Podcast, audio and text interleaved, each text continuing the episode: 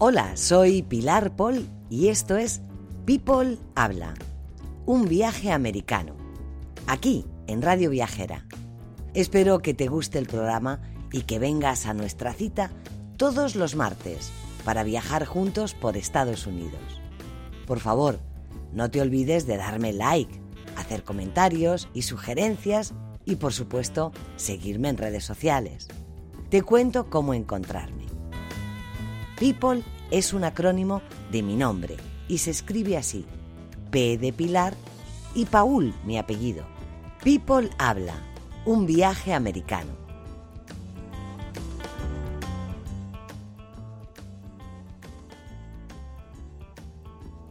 Un desierto lleno de vida.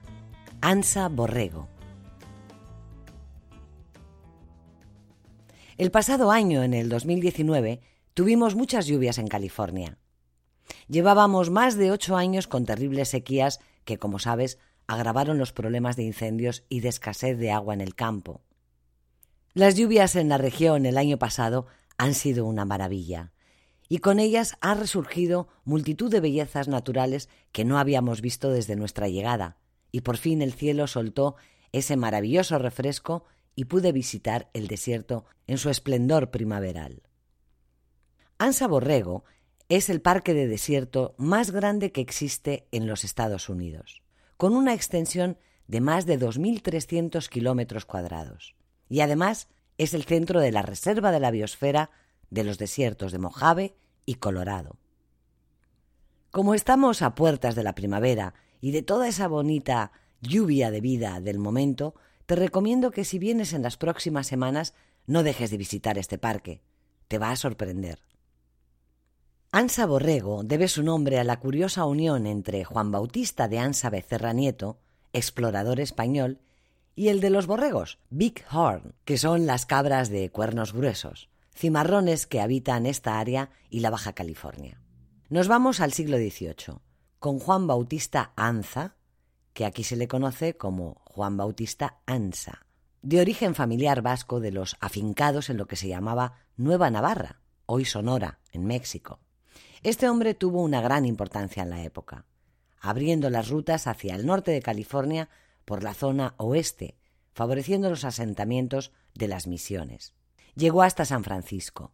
Gracias a sus hazañas exploratorias y sus relaciones con indígenas, a quienes ganó en batallas importantes y que le granjearon buen respeto, fue nombrado gobernador de Nuevo México.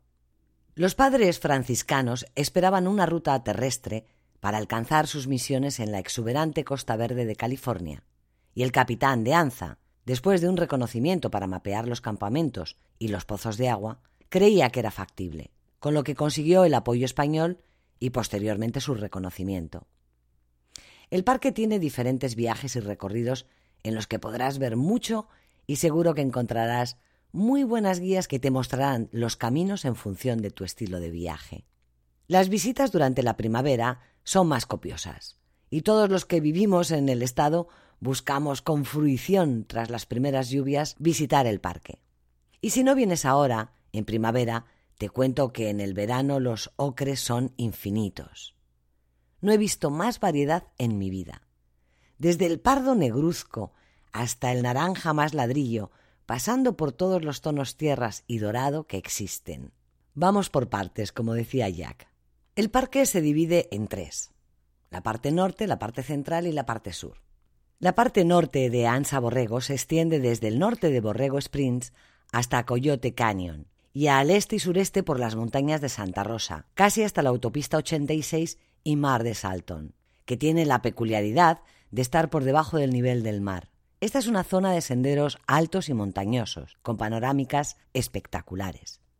El lugar fue crucial en la vida de las tribus nativas Cahuilla y Cupeños, y era una de las rutas que usaban las expediciones españolas en su camino hacia San Francisco con Ansa. Para los que les gusten los paseos entre las montañas, este área es su destino. Y si tienes un buen 4x4, con tracción elevada, Coyote Canyon Jeep Trail es el camino más largo de la zona para estos equipos. Eso sí, solo apta para expertos conductores. Y si no, siempre hay muy bonitos recorridos de trekking con diferentes niveles de dureza también. llegar arriba y otear el paisaje es la recompensa. La parte central del parque es la más concurrida, en la que se encuentra el centro de visitantes y donde podrás hacer un recorrido plano sobre el valle con rutas históricas y también presentación de los diferentes tipos de vegetaciones que vas a ir encontrando en el desierto. Además, en esta área podrás disfrutar de explanadas extensas de flores de mil colores en primavera. Desde Borrego Spring hasta la autopista 78 incluye tramos arenosos del canal de Salton Sea, y las montañas alrededor de Vallecito, Laguna y Tierra Blanca, entre otras partes del parque. Déjate maravillar por los antiguos vestigios de las tribus originales y puedes encontrar los senderos de los morteros, donde molían los granos en el suelo rocoso, o caminar por las rutas de los Pictograph Rail. Pictogramas del sendero Smuggles Canyon, realizados por los pintores indios Kumeyaay, que vivieron en el desierto hace más de dos mil años. Y si te gustan las aves, desde aquí obtendrás buenos avistamientos de unas cuantas especies. Nos vamos hacia el sur, después de cruzar Carrizo Creek. El camino te va a llevar por Sweeney Pass hacia las montañas Coyote, donde se encuentra el mirador Carrizo Badlands. Aquí puedes vivir toda la aventura de subidas y bajadas en un 4x4 por accesos marcados para estos coches. No te recomiendo hacerlo con un vehículo sedán, salvo que esté marcado el camino. Y cómo no, la alternativa más común, las dos patitas, la caminata. Al coronar estas cimas tendrás vistas de los oscuros suelos de las colinas volcánicas, seguidos de las montañas rocosas de Jacumba, que se extienden hasta la frontera mexicana. Partiendo de ese punto, si vas hacia el Mortero Wash, podrás llegar a importantes sitios de nativos americanos. Como ves, el desierto, cuando menos, no está desierto, y es digno de ser visitado durante al menos un par de días para llevarte una pizca del vasto sabor natural de su entorno. Al igual que otros parques nacionales, está dotado de muchos apoyos para el turismo responsable. Tendrás posibilidad de ir al centro de informaciones que te nutrirá de todas las posibilidades de paseos entre sus montañas y valles y de los circuitos y de qué esperar en cada uno de ellos. El parque posee también zonas para acampar en bastantes puntos, pero si prefieres el confort de un hotel, tienes en el parque y alrededor donde elegir. Y si lo que te va es un descanso de reyes, hay un resort con un circuito de golf de 18 hoyos que no podrás creer en Borrego Sprint. Tómate tu tiempo para ver alguna de las rutas. Te dejo un mapa en la web para que puedas orientarte. Yo encuentro el placer de perderme de la masa de visitantes en primavera y acudo al inicio del verano, donde puedo apreciar también otras bondades de su paisaje. Las caminatas en el parque son obligadas. Te recomiendo alguna sencilla que hará las delicias de todos. Por el lado este de Split Mountain Wash llegas a una subida de escalones rocosos. Con cada ganancia, la vista hacia el oeste y el sur se expande sobre las extensas tierras baldías. Este es un sendero escénico, incluso como si las emocionantes cuevas de viento, Wind Caves, no estuvieran esperándote en pocos cientos de metros. Todos los senderos que vas a encontrar terminan en el mismo lugar. Pero si sigues la ruta más desgastada, se ve, cuando llegas a la cumbre tras las cuevas, aparecerá la vista espectacular de las areniscas embolsadas que, gracias a la erosión, están llenas de interesantes nichos, pequeñas cuevas y túneles. Te recomiendo que vayas con guantes para evitar algún inconveniente con ellas o con algún insecto poco deseado. Una pequeña linterna también es de ayuda. ¿Cómo puedo describirte este precioso desierto? Yo me enamoré de él con esas hileras de montañas que se suceden unas a otras, sujetando sus barrancos y cañones por un mágico sistema de encaje. Montañas horadadas por la inclemente fuerza natural y que con tesón desgasta y desgasta cada una de sus esquinas. Este desierto está lleno de riscos pedregosos donde reina su fauna. Es muy normal avistar grupos de cabras de cuerno grueso, ya sabes, bighorn, coyotes y también otros cuadrúpedos. Te recomiendo que la comida siempre la tengas cubierta para evitar ladrones oportunos y sustos. Su flora parece estar dormida en el invierno, pero de repente, así, una mañana de primavera cualquiera, ¡pum! explota, salpicando aquí y allí todos sus tesoros, para tener al viajero enmarañado en su búsqueda y atraparlo en la persecución de la siguiente loma, del siguiente paisaje, tras esa colina y la otra, llenas de colores inalcanzables ni con la mejor lente, y donde solo tu vista será la mejor grabadora para la memoria. Lo reconozco, vivo enamorada de este parque y de sus infinitas posibilidades para perderse. Y digo bien, perderse.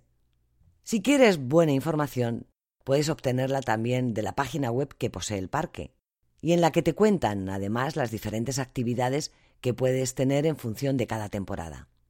Ahora mismo, del 18 al 20 de marzo, se espera la explosión de flores. También vienen diferentes expertos que dan charlas interesantes durante todo el año. En Ansa Borrego, lo que me chifla son sobre todo los cambios de color.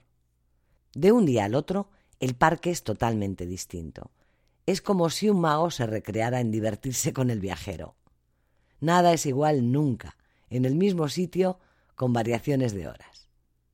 Cuando vengas, te van a fulminar de pasión los prados amarillos, morados, montañas rojas con el reflejo del sol cuando eran pardas unos minutos antes, cambiantes luces que sutilmente van transformando el terreno a cada paso.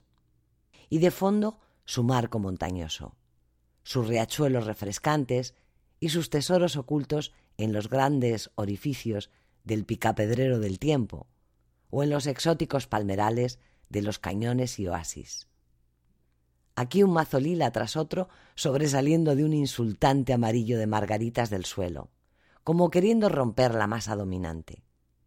O aquellas piedras de arenisca tan redondas y blancas que parece que las han lavado para que te sientes y dejar que pasen las horas. Ahora súmale los campos de naranjos cercanos, con las miles de abejas labriegas degustando sus manjares. Las aves del parque tan coloridas y raras que se mostrarán ante ti con sus artes faquires posándose sobre protectoras ramas de espinos. Y ver nuevamente volar al cóndor de California. Este año se cumple el 40 aniversario del programa de recuperación de cóndores de California o con suerte ver pasar a cientos de halcones Swainson en su paso migratorio durante el mes de marzo. Ay, me olvidaba de los amantes de los reptiles.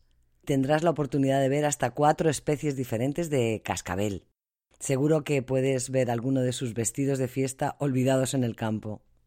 Quizá en el parque puedes encontrarte casualmente algún vestigio de culturas nativas.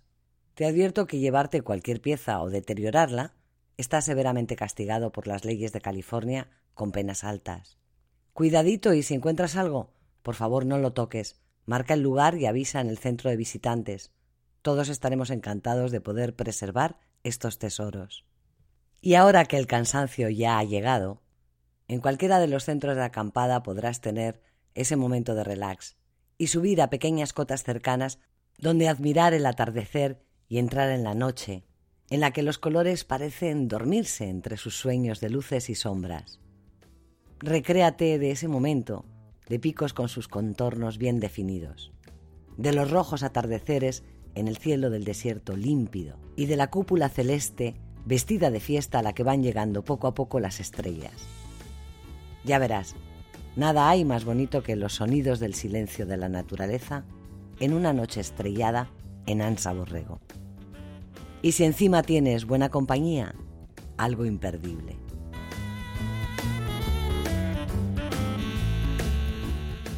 Te recuerdo cómo se escribe el nombre de este podcast.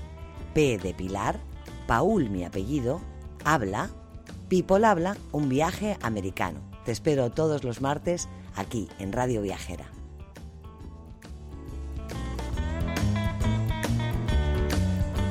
Y si te pica la curiosidad y quieres conocer otros contenidos de People Habla, visita mi página web pdepilar.paulhabla.com peoplehabla.com.